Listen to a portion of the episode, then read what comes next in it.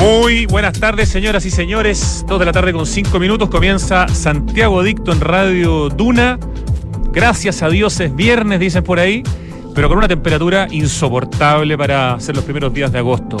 Mi teléfono dice 23 grados, pero yo que venía caminando por la calle y tuve que quedar en polera, diría que la sensación térmica, al menos al sol, es de por lo menos 28 grados. Es un día ridículamente caluroso para, que esté, para estar en invierno. Por suerte eh, está anunciado que el fin de semana las temperaturas bajan porque esta cuestión realmente eh, es peligrosa. O sea, todo lo que significa este calor en términos de adelantar las cosechas, eh, que los árboles empiecen a florecer pensando que ya es primavera, el calor que uno empieza a adelantar que vamos a tener en, en verano, la verdad que no tiene nada, nada de bueno. En esta época tiene que hacer frío, tiene que llover no queremos días con esta sensación térmica, incluso con el peligro ¿no? que genera este sol en términos del cáncer a la piel. Bueno, eh, ese es el único momento negativo del programa, pero es que de verdad vengo sorprendido con el calor que sentí y que acabo de sentir, digamos, en, la calle.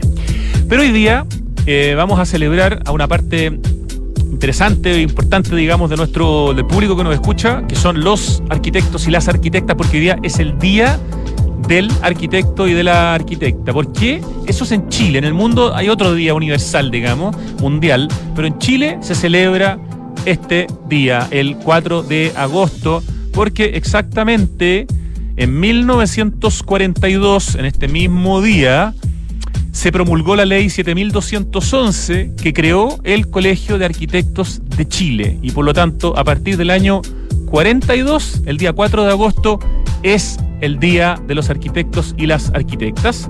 Nosotros hemos publicado recientemente en el Instagram de Santiago Adicto una columna del arquitecto experto en patrimonio y que ha sido invitado varias veces en este programa, Carlos Mayé, que está súper interesante, se llama Feliz Día del Arquitecto y la Arquitecta. Y bueno, nos explica de la importancia eh, de la arquitectura, de cómo está vinculada con las artes liberales. Una columna muy bonita, muy bien escrita y con mucho contenido. Y hemos publicado también hace minutos una foto que me parece tan linda, o sea, varias fotos, pero la que encabeza el post es la mano de un arquitecto escribiendo con un lápiz Vic, porque su nombre extraordinariamente austero, eh, pero es extraordinariamente importante y tiene una sola obra de arquitectura. Me refiero al hermano Martín Correa, hermano benedictino, quien junto al hermano Gabriel Guarda, ambos arquitectos, hicieron juntos, fueron encargados por eh, la iglesia, digamos, o sea, por el monasterio, por, por su congregación, porque eran arquitectos, a ellos realizar el, el proyecto de la iglesia del monasterio de los benedictinos, que es una de las obras de arquitectura moderna más importantes de Chile, la primera en ser declarada monumento nacional, una joya de la arquitectura moderna que ha sido destacada a nivel internacional. Y ver la mano de Martín Correa, que hoy día en la mañana en un recorrido de arquitectura que organiza CHC y que lidera Pablo Altiques, que es como el guía de arquitectura que nos va contando a un grupo eh, donde básicamente casi todos los invitados son arquitectos y arquitectas. Em, yo ahí complemento un poquito, voy sacando fotos, subo em, historias a Santiago Adicto al Instagram. Eh, es un muy bonito recorrido que hemos hecho varias veces. Hoy día estuvimos en el monasterio de los benedictinos y tuvimos la suerte de que Martín Correa nos acompañara en una parte del recorrido y nos explicara este hombre de una edad muy avanzada, pero con la cabeza perfecta, em, cómo fue el, proceso, digamos, para llegar a, ser ellos, Gabriel Guardia y Martín Correa, los arquitectos de la iglesia del monasterio, porque recordemos que el monasterio es un complejo eh, arquitectónico maravilloso, donde hay edificios donde viven eh, los hermanos benedictinos, donde está la iglesia, por supuesto, o capilla, como se le dice también, donde hay un cementerio que es muy, muy potente y muy simple, pero hermoso. Eh, hay una serie de edificios, está la, biblioteca, etcétera, y hay grandes arquitectos que han contribuido con este, con este espacio, ¿no? Jaime Bellalta, Raúl Irarrázaval y, y varios más. Y la parte que a mí más me emocionó es cuando el hermano Martín Correa nos explica la escultura de la Virgen que hay cuando uno entra a la iglesia del monasterio, que es una Virgen hecha en pedacitos de madera, es una maravilla, para mí una de las esculturas más increíbles que hay en Chile, y nos contó, yo ya había escuchado esta historia, pero escucharla de su boca es tan bonito, como ah, a Marta Colvin, arquitecta que en ese momento era, o sea, escultora, perdón, que era la más importante escultora que había en Chile en, el momento en que se está haciendo la iglesia del monasterio de los benedictinos. Eh, el hermano Martín Correa le encarga y le pide a Marta Colvin si le puede hacer un diseño de una virgen para hacer una escultura en la iglesia. Y Marta Colvin, que estaba viviendo en Francia a esa altura, que estaba de paso por Chile, le dice, mira, te alcanzo a hacer un diseño, pero no te puedo hacer la escultura. Ok, le deja el diseño y entonces eh, nos cuenta Martín Correa que le pide a Francisco Casitúa, que era un jovencito que estaba recién empezando, hoy día Premio Nacional de Artes Plásticas, lo hemos entrevistado varias veces aquí a don Pancho Casitúa, y Pancho Casitúa acepta feliz, eh, eh, era además ayudante de, Marta Colvin, y es la primera escultura de Francisco Casitúa, esta joya que está hecha con pedacitos de madera. ¿Y por qué con pedacitos de madera? Porque el hermano Martín Correa nos explica que habían empezado con una especie de taller de carpintería para hacer muebles. Él decía en la mañana, unos muebles medio rasca hacíamos, pero con los años la gente que los tiene nos dice, oye, nos han resistido sin ningún problema. Entonces con pedacitos sobrantes de los muebles que se hacían en la carpintería del monasterio de los benedictinos, ahí en el Cerro Los Piques, que se habían cambiado hace poco. Antes habían estado en Las Condes, donde hoy día está el Hospital de la Fach. Ahí estaba originalmente el monasterio de los benedictinos, pero cuando les llega de vecino el Estadio Israelita eh, en los años 50, eh, dicen, no, aquí va a empezar a haber ruido, va a llegar la gente y deciden irse a un lugar mucho más solitario que es la cumbre del Cerro Los Piques, que hoy día está rodeada de ciudad, pero que hace 60 años era muy distinto, ¿no? Y bueno, y nos cuenta entonces esta historia de cómo le pide el diseño a Marta Colvin, cómo finalmente es Pancho Casitúa el que ejecuta y hace la escultura, que le hace con estos pedacitos de madera. Entonces, eh, hemos hecho un post en donde la primera foto es la mano de Martín Correa, su mano maravillosa, la mano de este arquitecto, firmando un libro, eh, justamente un libro sobre el monasterio de los benedictinos. Y hay varias fotos más en, la, en el post eh, que pueden ver en el Instagram de Santiago Adicto. Así que Feliz día, arquitectas y arquitectos. Repetimos, este es el Día del Arquitecto y la Arquitecta en Chile. El mundo tiene otra fecha, eh, ya explicamos la razón. Y ahora les cuento que hoy día, viernes, como nos toca viernes por medio, va a estar nuestro panelista Pablo Andulce junto a nosotros y nos trae mm, varias cosas nuevas. Nos trae un café magrebí, ya vamos a ver de qué se trata esto. Nos trae un restaurante Nikkei absolutamente nuevo. Nos trae un clásico, pero que está cumpliendo 15 años y que hay razones de peso para recordarlo. Y nos trae también eh, a unas personalidades ultra creativas para la sección Converse que tiene Pablo Andulce los días viernes, viernes por medio en el programa. Así que a tomar nota con los buenos datos que vienen a continuación, pero primero la música. Escuchamos a Pulp con Disco 2000.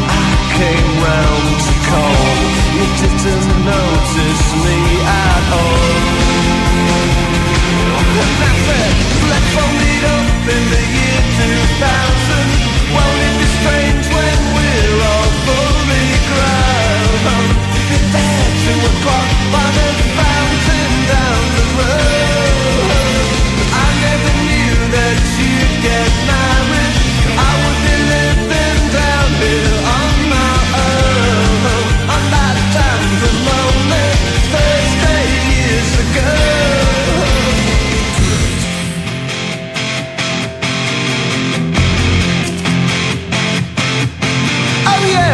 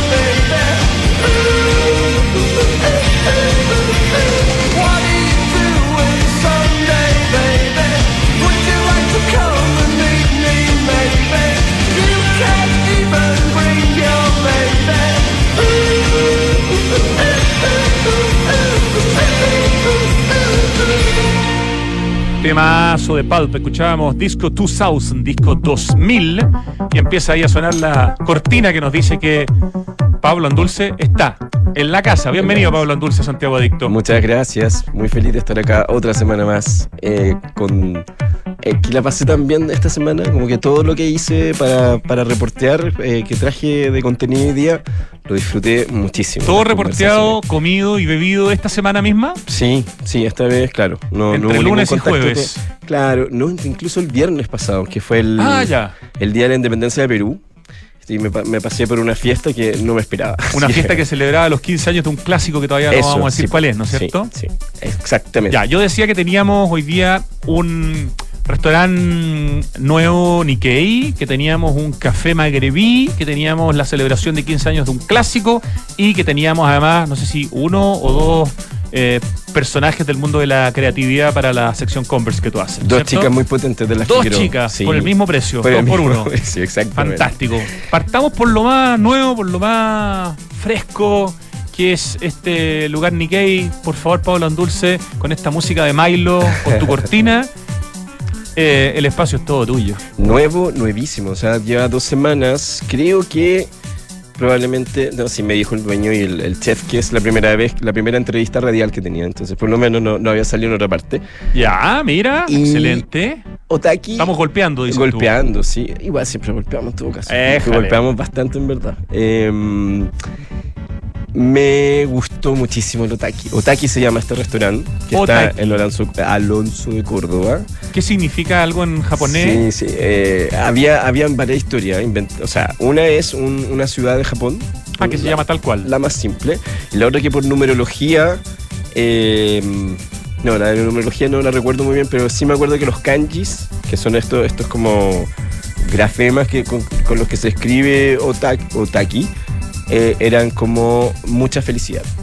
Y a mí me causó mucha felicidad esa tarde que... Me causó el- mucha felicidad comer en el Otaki. Sí, de verdad, porque además eh, tuve la suerte de estar con dueños y con chef, entonces como que eso siempre es mejor, porque tenéis como las dos perspectivas desde el negocio, que siempre es importante, porque estamos hablando de emprender básicamente, de esto, de este, no sé si boom gastronómico, pero de verdad cuando yo empecé a hacer esto, yo decía, voy a tener restaurantes nuevos para hablar todas las semanas y he tenido. Y llevo casi un año haciéndolo. Entonces, ¿ah?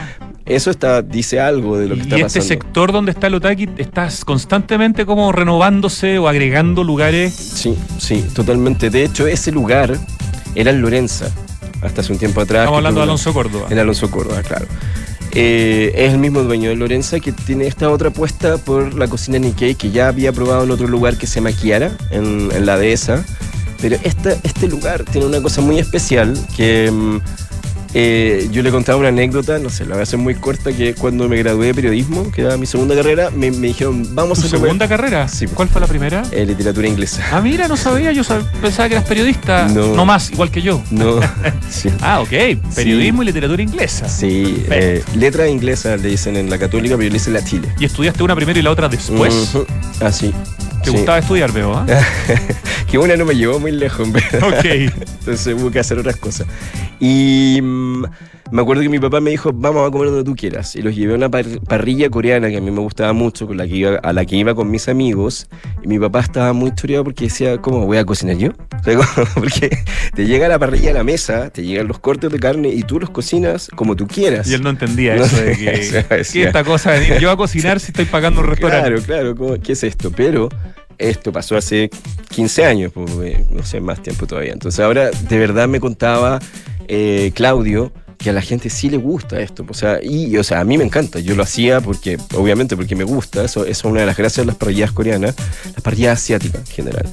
Que a pesar de que no son un fogón de fuego y llamas, eh, tienen el mismo efecto como de reunirte, del calor, de tener algo al centro de la mesa y todo estarte mirando con tus amigos, con tu familia.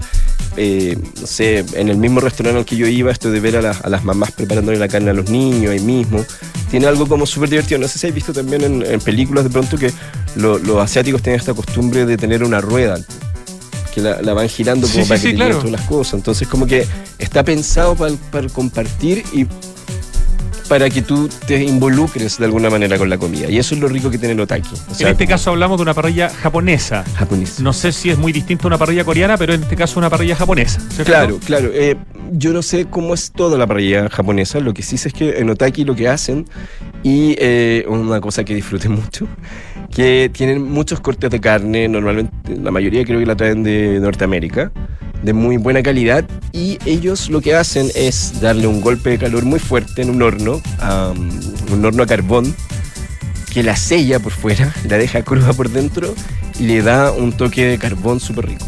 Oye, estoy viendo, puse en un Wikipedia Otaki y me cuenta que además de ser eh, un pueblo de Japón, sí, es Sí. también un pueblo en Nueva Zelanda, un río en Nueva Zelanda, una antigua villa en Japón. Mira. eh, una villa de la prefectura de Nagano en Japón, un antiguo asentamiento en el condado de Battle, California, o de Butte, California.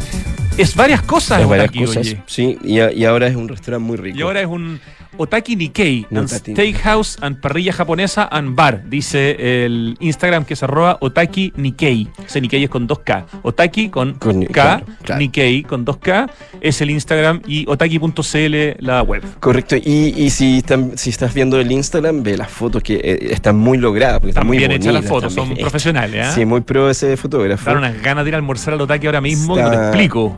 Y te digo que cuando llegan a tu mesa no son nada diferentes. O sea, es, es esto lo que yo, es eso lo que yo comí, lo que pude probar y conversar ahí. eh, tanto como en, en la comida como en la coctelería, también súper interesante. O sea, quiero terminar con la comida primero, que me pareció muy Sí, entretenida. Primero que eh, Nikkei ah, era como controversial ahí como el significado, pero en general nosotros hablamos de Nikkei a la cocina que combina tradiciones peruanas con japonesas, que, es muy, muy potente ya. Pero Nikkei le dicen los japoneses a cualquier persona que deja el Japón y vive en otro país. Ah, perfecto. Eh, Para los japoneses es cualquiera que se fue de Japón. claro, y para, tienen- para nosotros en Chile, Japón más Perú. Claro, y tienen como una, una diferencia entre ser eh, nacido en, en Japón y instalado en otra parte, hijo de personas japonesas instaladas en otra parte, nieto, y hay como 10 nombres para atrás, porque los japoneses tienen esa fijación como, con los linajes y la- la- las, las dinastías, las tradiciones, etc. eso, y em, conocía, ay, se me, por ahí tenía el... el- se me va a olvidar el apellido, de Nicolás Herrera. Que él es un chef muy, muy- o sea, se ve más joven de lo que es, porque tenía treinta y tantos, treinta y pocos, pero yo pensaba que se- me pareció que era incluso menor, muy talentoso. O sea, él había estado en el, este restaurante que te gustaba a ti, el Matsuri. El Matsuri del, Claro. del ex Hotel Hyatt. Correcto. Entiendo que sigue existiendo el Matsuri hoy día, pero se transformó de restaurante japonés a restaurante Nikkei, justamente. Exacto. Leía el otro día Sí. una crítica gastronómica en el weekend, ponte tú. o sea, Sí, sí, y él participó en esa transformación, eh, él y el chef del Kiara, que probablemente vamos a hablar de Kiara más adelante, eh, y él era el subchef del, del, de- del chef del Kiara, que se fueron juntos a este otro proyecto, y este otro proyecto dio como otra rama lo que estamos hablando hoy día, es Otaki. Entonces acá, este jovencito que estaba aprendiendo, tomó la rienda y lo está haciendo súper bien. Hay o sea, rastros de Kiara, hay rastros de Matsuri Claro, en la claro, hay cocina. todo un camino de, de- de de Nicolás Otaki. para llegar acá, claro. Y eh, con qué me sorprendió con... eh, entonces, eh, es que se me olvida el nombre de esa preparación que es el... ¿Estás hablando de la Nigiri. trilogía? Sí, sí. Es que siempre se me olvida. Nigiri, eso es. El, que no, no es, es como. Tiene base de arroz y la, la- la proteína, por así decirlo, la cobertura va por encima. Y esta trilogía que llevó a la mesa era súper. O sea, está en el Instagram. Se ve muy bonita. O sea, es eh, filete con foie gras. Uf, qué cosa más buena. Súper bueno. Sopleteado en la mesa. O sea, que también es, divertido. También el soplete y todo esto. Tiene que- como un poco de show, digamos, Harto la experiencia show, de sí. ir al Otaki. Pero sabes que bien justificado, como que no es... Tuve una sensación que no, no estoy diciendo que sean iguales, pero me recordó a Demencia, del que hablamos hace un tiempo atrás, que también tiene una cosa de, de- de espectáculo, pero a un nivel que no es burdo, o sea, como que no te sentí... No, desde la entrada, o sea, yo anoche pasé por delante de Demencia y claro, y parece un, la entrada a un, no sé, a un lugar donde va a haber un espectáculo, Sí, ¿no? sí, Algo claro. medio circense. Claro, claro. Esto también, eh, entre paréntesis, la, la ambientación de Otaki muy bonito también. De hecho, me dieron, o sea, le pregunté esto, lo hizo, ¿qué estudio? Dijo, no, nosotros no, Ah, ya. acá en casa, con el arquitecto con el que trabajan siempre. Eh, muy verde, o sea, igual es un- una ilusión de estar como en una especie de selva, no sé, muy bonita, iluminación un poquito tenue. Eh, algo que yo siempre me fijo mucho porque, no sé, me, me gustan esos detalles. Copas, vasos, platos muy bonitos. O sea, que Eso es eso, igual importante. es... Sí, pues. ¿Puedes complementar tu trilogía de Nigiri? Ah, sí, perdón, porque tiene cosas tan ricas que quiero que las digas todas, por favor. Sí, sí, el otro era en Bunkan, lo estoy eh, diciendo como lo escuché en mi grabación, eh, que era de ostra a parmesano con salmón y un, un gel y una rodaja de limón. Espérate, el filete con foie gras estaba marinado en pisco. Ah, sí, Sí. eso era un buen detalle. Es ¿Cierto? cierto. Sí, le da otro sabor, totalmente. Ya, Sí. entonces, uno es un filete con foie gras, el otro es este bunkan, que no tengo idea de lo que es, de ostra al parmesano con salmón, con gel de rodaja de limón.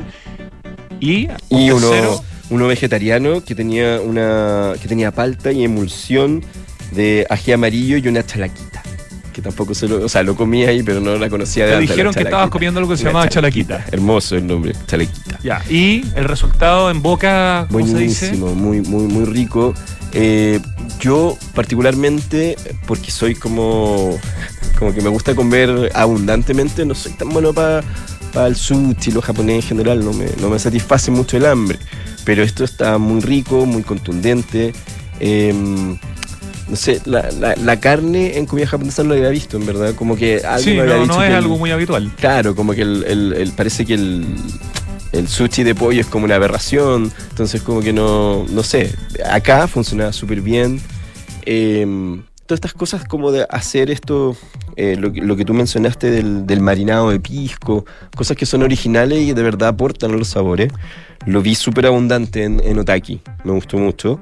Te Eh, comiste un tiradito, Pablo, en dulce también. de Shiromi, que tampoco sabía, que es eh, en- en- dentro del Nikkei es el, un pescado blanco, es el, el, el Shiromi, y con emulsión de huacatai, que también había muchas palabras que no había escuchado antes. El huacatai también averigüé y era una, una hierba.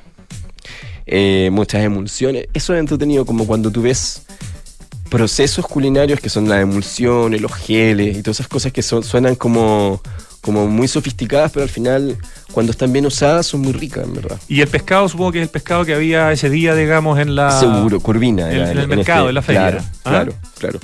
con eh, quinoa crocante, todo, todo esos balances ricos también que, te- te- no sé, pues si la- el pescado es muy blando con una quinoa crocante queda súper bien.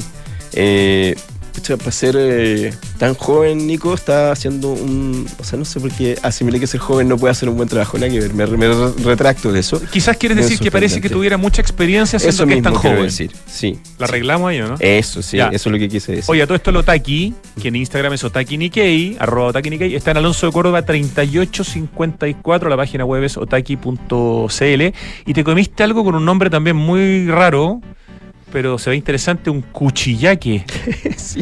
cuchillaque de pulpo. Cuchillaque de pulpo. Me, me contaba Nico que, eh, por ejemplo, saliendo del trabajo, los japoneses van a, o sea, toman un cuchillaque, que es como eh, en esta parrillita, eh, cortes de pollo, de carne, de peces, de pulpo también. Eh, en, en Otaki tú puedes pedir el cuchillaque de corazón, de pulpo, de carne, de, también tienen pollo. Eh, pero nosotros a la mesa para mostrarme ese día llevó este de pulpo, que eran unas, ¿cómo se dice? No quiero decir anticucho, eh. Brocheta. Ah, bueno, antejucho, fierrito, brocheta, ya, eso es más elegante, brocheta. Claro, de metal, como arriba, de- para que no se quemen. En, esta parrilla que es de carbón, la, la parrilla que llega a la mesa, no sé con qué tecnología, no, no tiene... No tira humo. No tira humo, Ah, no tiene olor. Súper. Porque este, los restaurantes, yo les comenté a ellos también que el restaurante, este, este lugar coreano que a mí me gustaba en Patronato, no sé si existe todavía, quiero recuperarlo. eh, yo iba con buzo porque es el olor. Con olor así, pero total. Claro, era un sacrificio, pero eh, valía la pena. Esto no, súper bien, o sea, como me, me gustó mucho. Y eh, terminar la comida ahí mismo, el pulpo, eh, en un punto que no estaba ni chicloso ni duro, estaba muy El rico. pulpo está o bien hecho o pésimo, sí. no, no tiene Esa- término no, medio. claro, no puede claro. estar más o menos. Si está más o menos, está malo. Exactamente. ¿Quieres sumar un postre también? Sumemos el postre, que también era muy espectacular. eh, una bola de chocolate con un cremoso de avellanas adentro. Que ahí yo siempre trato de hacer reels, vamos a ver si me funciona, que quebrarlo ya sonaba sexy. O sea, como que el, el chocolate romperse, abrir esta bola. eh, también con cosas crocantes, muy, muy rico. ¿Y probaste algo a nivel de licores, tragos, eh, sí, bar? ahí estuve hablando con Camilo, que él también tenía, venía de otros lugares del, del W, de La Providencia, que habíamos estado conversando. El lo tengo Siete Negronis también Siete Negronis había el- estado Camilo. torpedo. Sí, ¿de dónde está el apellido? Se me... Camilo Acuña. a Camilo Acuña. Muy simpático también y a mí me encanta que me relaten cosas cuando están haciendo el... Entonces él también me contó, como por ejemplo, este, este cóctel que yo probé que se llamaba Soul of Asia. Solo de Isha. Eh, Gin Bombay de Moras. Qué Sí, rico. No sí. había escuchado de Gin de Moras. tenía la misma, la misma, buscaba lo mismo que la cocina de Nicolás, que en el fondo tuviera una especie de participación, o sea, como que en el fondo te hiciera estar presente en la final de la preparación, entonces como que llegó esta copa con una cosa que está súper de moda, me- la había visto en Buriana. eh, Qué bonito que es Buriana todo Bonito, esto. Pasé por delante sí. anoche. Eh, ¿Qué? El lugar más bonito. Sí, sí, ¿no? Y ahora, bueno, hace poquito estuve en el estudio del, en el, en el taller de Javier Toro Blum, ahí me di cuenta, esa era la escultura que estaba adentro. o sea, Ah, Está, está todo muy, muy bien cuidado adentro. Eh, y le- Claudio, el dueño de Otaki, me contaba que ellos también habían sido pioneros del Flavor Blaster, que es una pistola que tira una burbuja de humo en los cócteles. Entonces, ya. como que ¿Y termináis. eso lo haces tú como cliente? No, no, no, eso Ah. la- la manejan ellos, porque no, no sé, no creo que sea peligrosa, pero en el fondo es como parte del espectáculo. Y esa burbuja se mantiene un ratito para una buena foto, para tu Instagram. Entonces igual es entretenido. Cuando se rompe, el humo sale, entonces como que eh, me encantó. O sea, yo probé tres cócteles, quizás fueron muchos para, para ese día. Por supuesto que tú tomas solo un sorbo de cada cóctel. Solo, Pablo. solo. Sí. Claro. Eh, de, de Camilo y todo súper bueno. Eh, hemos hablado antes esto de que a veces como que en el, en el afán del- de la coctelería de autor pareciera que de repente hay unas mezclas medio raras o a veces puede ser que sea mucha parafernalia y poco sabor. No, no es lo que me pasó acá. O sea, como que... eh, ¿Ya te gustó todo? Lo que comiste, mucho. lo que tomaste, Sí, una eh, el buena interior, las fotos del Instagram. Todo. o No hay puntos bajos. No hay puntos bajos, ninguno. Un aplauso para Otaki entonces, Un este lugar nuevo que dijiste que lleva que un par de semanas. Un par de semanas, sí. Excelente. Repetimos por última vez Otaki Nikkei en Instagram por si quieren tratar de reservar para hoy día. Sí, no sé si es tan sí, hoy- fácil o para el fin de, de semana. Ya, dejemos el Otaki y vámonos a la celebración de este clásico que cumplió 15 años, ¿no? Sí, La Mar. La Mar. La Mar. Un clásico en Santiago. Yo creo que la gente cuando, o sea, no sé si toda la gente, pero un grupo de gente definitivamente piensa en cuando quieren comer mar en, y, y- y de Perú en el fondo, con, con la, la tradición peruana, porque también tenemos la nuestra. Eh, piensa en la mar y me habían invitado a una celebración de la independencia de Perú, del Día del Perú, el viernes pasado. Y yo me imaginé algo como, no sé, po, eh, más, más, más de prensa, más como sentados, alguien iba a hablar, me iban a presentar ¿Y a qué cosas. llegaste? Una fiesta, Ahora, sí, pero fiesta, los peruanos Sí. celebran. po, Sí, pues, y ahí me Mucho más contaron- aprendidos que nosotros. Me contaron ahí que esa, esa celebración era un clásico, o sea, como que pasaba todos los años hasta la pandemia. Entonces, Cuando juntan el aniversario de la Mar Claro, con la independencia de Perú. Y lo Exactamente. celebran en grande. En grandísimo, o sea, como que la terraza arriba estaba llena y como que subí la escalera y empecé a encontrar con mucha gente que conocía como de eh, la crítica y el mundo gastronómico. Entonces me contaba el chef que conocí después, eh, Carlos Labrín, que es chileno, que me sorprendió nomás, pero porque pensé que iba a ser peruano. Sí, claro. Pero ahí él me explicó cómo en la historia de la mar se, él entra y, y- y no es. No, no es tan raro finalmente, eh, que él estaba un poquito nervioso por eso mismo, porque después de cuatro años, sin poder celebrar esta fiesta que era esperada por la gente y por ellos mismos también, eh, y ver a toda esta gente que sabe mucho de comida, de gastronomía, eh, se había vuelto a sentir nervioso como de que iban a pensar. Pero fue un éxito, yo vi a todo el mundo bailando, había un grupo de folclore criollo, no sé si es folclore, no sé, música criolla peruana y estaba todo el mundo bailando, los pisco sour corrían por todos lados. Oye, un restaurante que dura 15 años con éxito eh, Es muy raro. eh, es bastante importante. ¿no? Sí. Yo creo que la, la tasa de muerte de los restaurantes Es después, gigantesca. antes de los 10 años debe ser altísima. Sí. Y, y celebrar 15 años es todo un suceso. eh, y, y lo que me recordaba leyendo tu, tu texto para hoy es que efectivamente la Mar se había tenido que cambiar de ubicación. Sí, po. Cuando se compraron las casas para hacer casa El- costanera, ellos estaban ahí. Sí. se tuvieron que correr cerquita, pero en el fondo hace 10 años que están en la segunda ubicación. Claro, claro, claro. Es casi una, una minga, como que se movieron un poquito. Claro, casi una lado. minga, sí. Eh, sí, llevan, llevan harto tiempo y también ahora.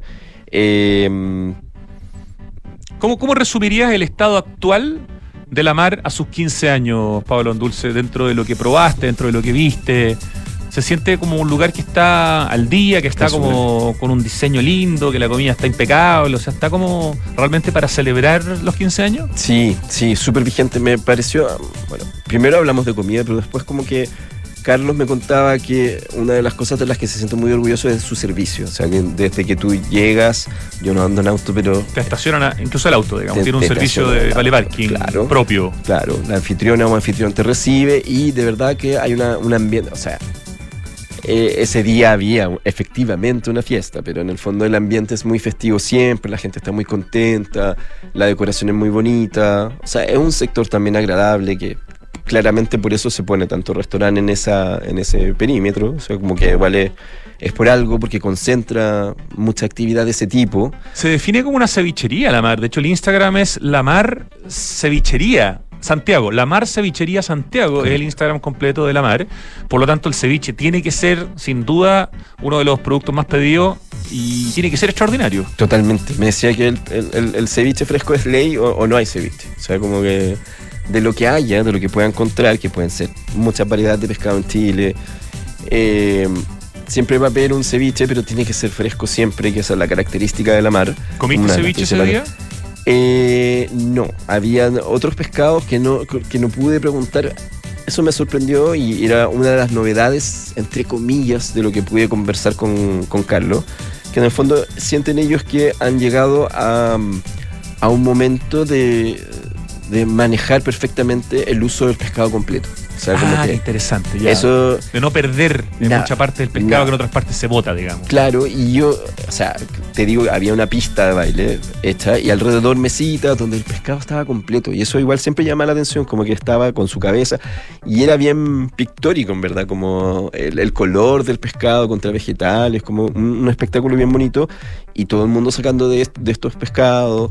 Eh, habían ceviche, había una barra de ceviche, ahora que lo recuerdo, al lado de la, de la banda. Eh, De la banda que tocaba Sí, música. de la banda que tocaba música. Después llegaron con una torta gigante, pero como de tres pisos, de, para cantarle el cumpleaños de la mar. Eh, pisco sour peruano, por supuesto. Claro, muchos dulces peruanos también que estuvieron corriendo, así como Qué rico es y qué fuerte y qué rápido que pega el pisco sour. súper, es terrible. súper rápido. Oye, sí. te voy a citar lo que tú dices acá de que se usa todo el pescado. Tú escribes que con la cola, dices, podemos hacer una sopa, la cabeza podemos freírla, queda súper crujiente, podemos poner una salsa picantita, con los filetes podemos hacer ceviches tiraditos. En el fondo, usan cada parte del pescado. Es que imagínate, me, daban cifras que si un pescado, no me acuerdo qué variedad, pesa un kilo 200, la mitad de ese pescado se pierde. Entonces, claro, igual es, es una cosa casi. Yo me acuerdo haberlo leído de un, un cocinero, carnicero, me parece que colombiano, que hicimos un reportaje alguna vez en una revista que trabajaba, decía: ¿cómo, cómo vas a tomar la vida de un ser sin aprovecharla completa? Es una falta de respeto. Entonces, lo que lo hace más sustentable por una Por parte por y también lo hace eh, optimizar el tema de los costos, eh, es más eficiente en términos económicos. Y más experimental gastronómicamente también. Claro. Porque, eh, o sea, ¿dónde has probado cabeza de pescado? ¿Cómo se llama? Eh, freída, crujiente Frita. con una salsa. Claro. Ya, eso te lo da la madurez en el fondo de la mar que está cumpliendo 15 años. Totalmente. Mar Cevichería. Totalmente. Y, como te digo, una fiesta súper. En que se veía muy saludable la mar todavía, que tiene pa- para tiempo más. eh, me contaba, bueno, la historia de Carlos era que él fue, eh, le estaba trabajando en la cocina cuando la mar se instala con el cocinero peruano, con el jefe de cocina peruano, pero años más tarde este mismo jefe de cocina lo elige a él para ser el chef oficial de la mar porque se vuelve a Perú, me imagino, y desde ese tiempo él está ahí, siempre eh, capacitándose, instruyéndose más en estos sabores peruanos que son, o sea, él me contaba que yo conocía Nikkei y Chifa, pero también hay una influencia italiana que se llama, ¿cómo se llama? Eso sí que no lo he escuchado nunca. Italiano Mira, mezclado Batiti. con... Ah, ah, tienes razón. El batiti, hay, hay criolla, que la- que es la que viene de África, eh, la chifa de China, la Nikkei japonesa. O sea, como que es un... Por eso los franceses cuando los entrevistamos un tiempo atrás nos decían, eh, claro, como todo el universo de la cocina contemporánea viene de Francia, excepto el peruano. Oye, y no has nombrado en ningún momento a Gastón Acurio, que es el creador Ah, de, cierto, de la mar. cierto, de la y de mar, muchas claro. otras marcas importantes que tenemos en, en Chile y que, bueno, en Perú probablemente van a encontrar más todavía, pero Por supuesto. de, las, de la mente de Gastón Acurio eh, ha salido La Mar, este restaurante que cumple 15 años, que celebró en grande los En 15 grande. años junto con la independencia de Perú y en la que tú pudiste estar atestiguando que, como nos dice, su calidad se mantiene inalterable, ¿no? Totalmente, sí. ¿Algún detalle más de La Mar antes de pasar a este lugar que me tiene muy metido, que es este café y esta pastelería? No, creo que, que, eh, lo mismo, me pa- pasa algo parecido, pero es lo Nikkei. Esto de servir el pescado completo también es una cosa de compartir. O sea, que es distinto como al, a tu plato que llega individual, sino que te llegue el plato- un pescado completo a la mesa y, tú- y tú elijas lo que quieres comer, cuánto quieres comer. Entonces, como que también hace como la experiencia más colectiva de comer. Me da la impresión. La Mar no estaba serena, La Mar estaba con Tuti. Está con Tuti. Ya, vámonos a Argelia y a una zona como del norte de, de De África, África, mentalmente, sí, ¿no? sí. Pero, eh, nos- pero en Santiago. Pero en Santiago y en un barrio tan bonito como. No tengo claro si es Ñuñoa o Providencia, pero creo que está en el límite. Elizabeth Parada. eh, Depende la, claro, depende de la numeración. Claro. Eh, ¿Dónde dice ahí? Mi- un 1880. Yo te voy a chequear in- inmediatamente cuando busque Azar CL, Mm, primer magrebí en Chile, eh, Eliseo Pará, Providencia. Providencia. Eliseo Pará, 1880, Providencia. Sí. Hay un, hay un límite difuso ahí, yo creo, porque, eh, es- o sea, yendo en, en- hacia allá las casas que estaba mirando, todo es como muy agradable, es un barrio muy bonito, de verdad. Ayer que, bueno, a mí me parece preocupante el clima, pero estaba disfrutable igual. O sea, como que No, si uno, está terrible el calor. O sea, si uno se saca de la mente que, claro, que esto, esto no es bueno, eh, se puede disfrutar un poquito y muy bonito el barrio, o sea, cuando me bajé del auto y vi eh, el, el lugar mismo también. eh, Azar Café es el emprendimiento de una pareja, una chilena, Daniela y Sami, que es francés argeliano. O argeli- no, Argelino. argelino. Argelino. Argelino. eh, ellos eh, eh, habían tenido otro local antes más pequeñito, pero este, el, el que tienen actualmente, es muy agradable. Tiene una terracita muy rica. Cuando yo llegué ya habían varias... Me da la impresión de que hay vecinos. Como que eso es muy bueno, en verdad, cuando tú te, te Sí, vuelves claro. el café del barrio. Entonces hay unas señoras tomando su café árabe, probando los pastelitos que hace Sami, que son increíbles. Qué rico el café árabe que en Chile muchas veces se le llama café turco, ¿no? Café turco, Porque claro. se le llamaba turcos a los árabes eh, y por lo tanto hay un error ahí en la manera en que se habla de la comunidad árabe en Chile, en el fondo, ¿no?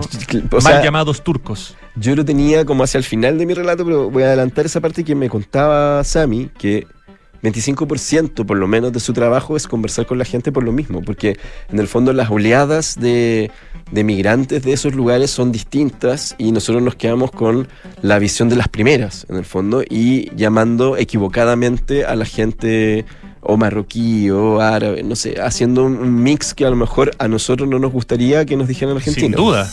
Oye, ¿por qué no nos da un poco de contexto de lo que es el Magreb? Porque ellos se presentan en su Instagram como el primer magrebí en Chile. Correcto. Eh, y no sé si todo el mundo sabe lo que es el Magreb. Yo no sabía hasta, hasta ahora, me sonaba en todo caso de, de un libro de, del festín desnudo, me acuerdo.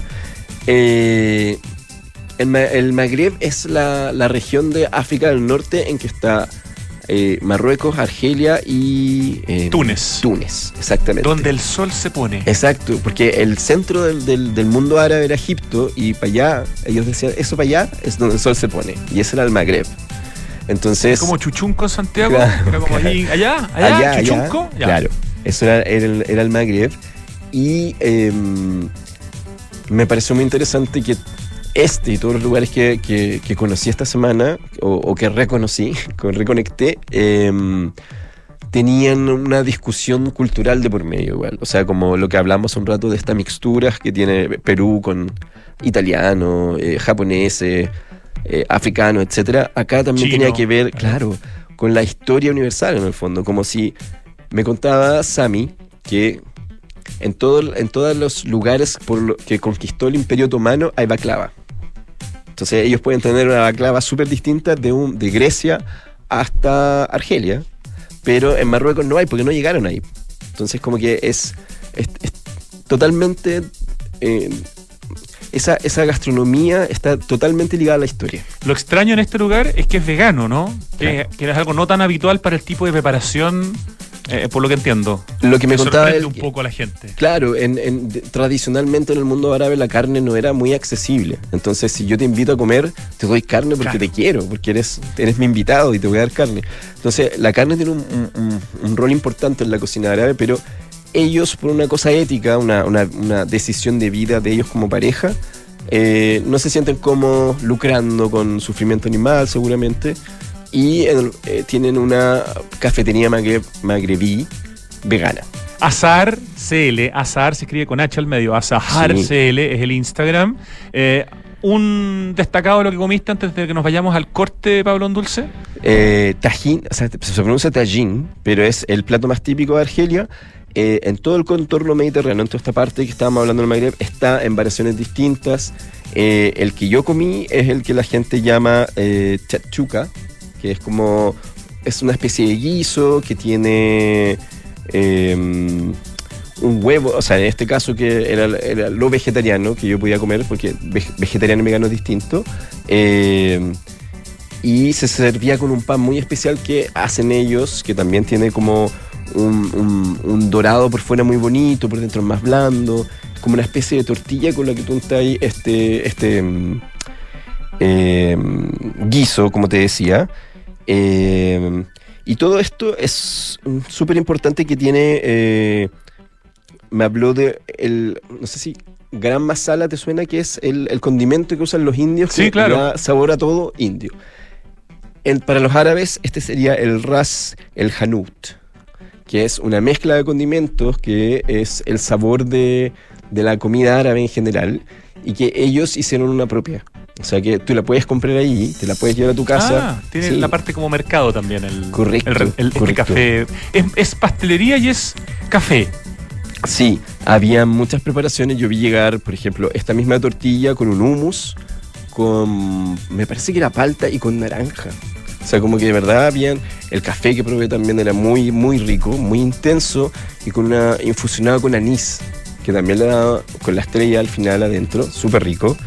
Eh, y lo que quiero recomendar mucho son los dulces que tiene Sami y Daniela en Azar, que me contaba él que es- o sea, son de la tradición que vas a encontrar, sí, en todo, en todo eh, estos países, pero especialmente los argelinos son buenos para el detalle. O sea, como si los puedes ver en Instagram, tienen unas flores muy bonitas. No, gran descubrimiento. O sea, Sí. el primer lugar magrebí en Chile, esta pastelería boutique de inspiración argelina en el Ezar Pará 1880 Providencia, 99% vegano, dice. Correcto. Y el Instagram Azar CL. Nos tenemos que ir al corte obligados, Pablo Dulce. Perfecto. No nos queda otra, porque todavía nos queda volver con una pequeña sección. Así que vamos y volvemos. Santiago Adicto en Radio Duna. Siempre me preocupo que nadie se suba con los pies con tierra en mi Toyota. Imposible prender un cigarro adentro. No, no, no, no, no. Y si lo veo un poco sucio, me doy el tiempo y lo dejo impeque. Nadie cuida mi Toyota como yo. Por eso Toyota me cuida. Toyota Connect, un nuevo servicio de app Mundo Toyota creado para tu seguridad. Rastreo GPS con cobertura internacional, control y estadísticas de conducción, bloqueo de arranque y mucho más. Adquiérelo en toyota.cl y actívalo en tu concesionario más cercano. Toyota. Papá, en las noticias dicen que este año hubo más lluvia y nieve que otros años. Sí, Benjita, pero aún tenemos sequía. Papá, ¿por qué se ha llovido más? Sí, Catita, es verdad, ha llovido más, pero no es suficiente. Estas lluvias no van a solucionar más de una década de sequía. Por eso no podemos relajarnos si queremos seguir teniendo agua, así de simple. Entonces, papá, ¿qué hay que hacer? Por ejemplo, demorarse menos en la ducha. Fácil. Sí, sí, el Benja se demora un montón. Hoy más que nunca, cuidemos el agua. Cada gota cuenta. Te lo recuerda Aguas Andinas. A ver, dime un sinónimo de cobre. Anglo American. ¿Y de minería? Anglo American. Ya. ¿Y de innovación? Obvio. Anglo American. En Anglo American estamos orgullosos de reimaginar la minería con innovación para mejorar la vida de las personas. Anglo American, desde la innovación lo estamos cambiando todo. Conoce Edificio Lift de Inmobiliaria Hexacón, ubicado en un barrio consolidado de Vitacura, frente al Club Manquehue, Clínica Alemana y una variada oferta de servicios y restaurantes. Lift es vanguardia y diseño, con departamentos de dos y tres dormitorios entre pisos articulados alrededor de un atrio y puentes que cruzan convirtiéndose en balcones interiores. Conoce más en www.exacon.cl. ¿Y tú, aún no eres fan del Chile? Hazte cliente en cuentafan.cl. Usa tu tarjeta y participa ahora. Porque cumplimos 130 años. Llevaremos 130 grupos de cuatro amigos a Miami junto a Sky. Hazte cliente e inscríbete junto a tres amigos en bancochile.cl. Y recuerda, para participar todos deben tener y usar su tarjeta fan. ¿Y tú, aún no eres fan? Hazte cliente y participa ahora. Banco de Chile. Qué bueno ser de Chile. Este invierno conectados y con energía. Con Enel ten la tranquilidad que tú y tu familia necesitan, porque contamos con un protocolo especial para pacientes electrodependientes, que al estar registrados acceden a una atención telefónica preferencial. Si tienes algún familiar que sea paciente electrodependiente, puedes inscribirlo en nuestro sitio web o en tu oficina comercial más cercana. Elige un mañana mejor. Conoce más en enel.cl. ¿Cómo simplificas y disfrutas la vida? Comprando por internet y retirando en un click and collect a la pasada de la pega. Que la mejor carne para asado me llegue a la casa mientras preparo el aperitivo. Reencantándome con los espacios a través de pequeños cambios. Una planta nueva nunca está de más. Pagando con descuento en restaurantes desde mi celular. Además, punto punto. Todas estas personas se encuentran en Falabella y sus marcas Sodimac, Totus, Mall Plaza, Falabella, Banco Falabella y FPI, un partner para sus proyectos. Viernes de panoramas y tendencias. Es presentado por Converse. Crea ahora, crea el futuro. Siempre los viernes cuando está Pablo Andulce terminamos o empezamos a terminar su sección en el programa con una persona, eh, alguien que está haciendo algo muy interesante, ya sea en el mundo de la cultura, de los emprendimientos, en el mundo creativo. Por favor, Pablo Andulce, ¿quién es tu personaje Converse hoy día? Es una chica cuya historia yo encontré muy inspiradora porque mm, ella tiene, su Instagram es eh, Recovery Journal y ese, esa recuperación, ese diario de recuperación es sobre los trastornos de conducta alimentaria, que son un tema igual muy heavy, es muy... Ella los gente- padeció, ella digamos. los- Ajá. hasta cierto punto los padece todavía los se padece, siente recuperándose y lo que está haciendo eso lo, lo que encontré muy muy admirable primero la honestidad de contar cosas que son bastante íntimas y am, hacerlo desde la perspectiva de la persona que lo sufrió que está saliendo de ahí todavía y dejar súper claro que la recuperación de una enfermedad de este tipo no es lineal tiene días buenos tiene días malos entonces eso como si ella pretende, y, y probablemente lo logre, es ser un espejo en que gente se pueda ver y decir, bueno, yo también prefiero vivir, prefiero no tener a mis papás al borde de, de la, del, de, de- de sufrimiento Sí, que en realidad es. tremendo para los papás. Claro. Mm. Y eh, me encanta porque ella revierte una situación súper, eh, eh, no sé, dañina, que me da la impresión que es, ocurre menos, que está más regulada. Eh, en algún momento yo hice un reportaje sobre esto en una, revi- en una revista femenina, que eran eh, blogs y en, este, en ese tiempo Tumblrs, que, en los que se creaban comunidades para compartirse tips de cómo engañar a tus papás frente a tus problemas alimenticios. en el fondo, como... Mm. eh, Esto cómo- es todo lo contrario, Esto digamos. es todo lo contrario. O sea, como que ella lo aprendió ahí. Ella estaba en la adolescencia, se encontró gorda, tuvo problemas de autoestima viendo a otras niñas, no sé, desarrollarse de otra manera. Se empezó a sentir muy mal consigo misma y, fue a internet. ¿Dónde más va un niño de 14 años para encontrar respuestas de ese tipo que a lo mejor no puede hablar con otra gente? Y encuentra estos vlogs tan dañinos, con chats que, que eh, otra niña en España decía, oye, sí, yo hoy día comí una manzana. Entonces, como felicitándose entre ellas por una conducta que hasta ese momento ya no se da cuenta que era tan dañina. Y ahora ella lo está revirtiendo de esta manera, eh, compartiendo su experiencia, diciéndole a la gente que se puede recuperar, que es una decisión de querer vivir o no querer vivir en el fondo. No vale la pena eh, eh, vivir de esa manera, sobrevivir, como me dijo en algún momento ella, que llegó a pesar 35 kilos. O Wow. sea, como que lle- llegó de un viaje a Punta Cana desmayándose cada cinco minutos. Entonces, esas, esas cosas quizás no son tan importantes. A mí lo que más me, me interesa es que ella ocupe lo mismo que la enfermó de alguna manera o que contribuyó a su enfermedad, eh, porque así la considera ella, o sea, no lo estoy diciendo yo. ella me dice, me, me enfermé en 2012, o sea, lleva nueve años. No, sí, de hecho su esto. Instagram, que es recovery.journal, dice, entre otras cosas, bulimia recovery. O sea, lo, lo declara, digamos, al principio como título, digamos. Totalmente.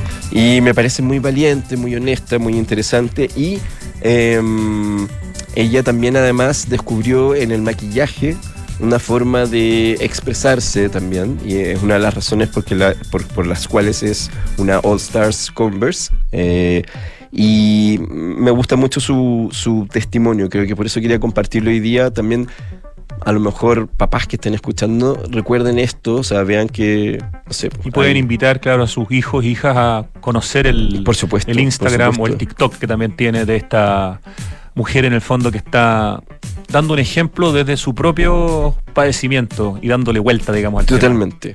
Por eso me pareció Muy valiente e interesante, Dani.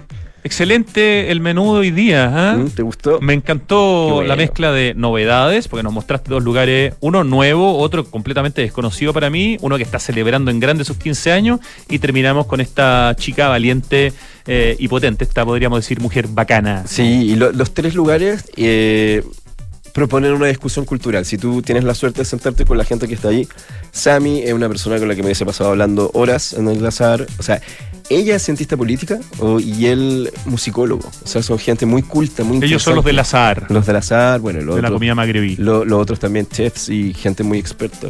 Excelente, Pablo Ondulce. Acompáñame ahora al desafío que Vamos. viene porque empieza el acertijo musical.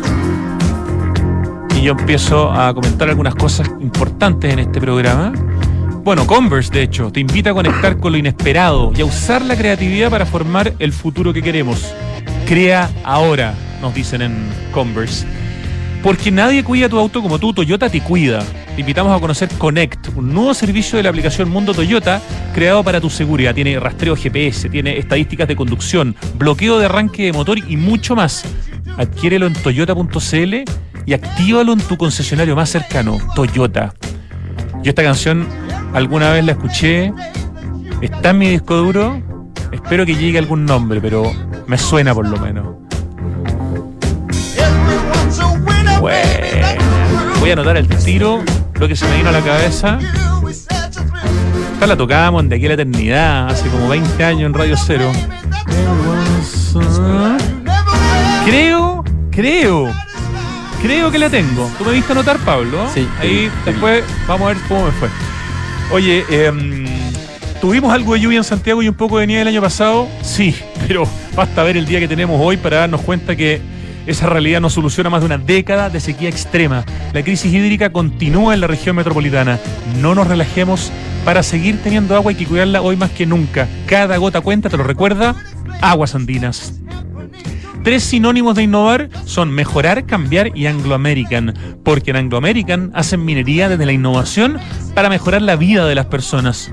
Anglo American, desde la innovación lo estamos cambiando todo, nos dicen nuestros amigos de Anglo American. El chocolate caliente le gusta a esta banda, ¿o no, Ricardo? Es buena, ¿no es cierto? Este invierno conectados y con energía para entregar tu mejor servicio, en Enel reforzaron sus equipos técnicos en terreno y canales de tensión. Elige un mañana mejor. Conoce más en enel.cl. Y porque cumplen 130 años, Banco de Chile llevará 130 grupos de cuatro amigos a Miami. Inscríbete hasta el 11 de agosto en bancochile.cl. Y si aún no eres fan, hazte cliente en cuentafan.cl y participa ahora. Bases de la promoción en bancochile.cl. Banco de Chile, qué bueno ser del Chile.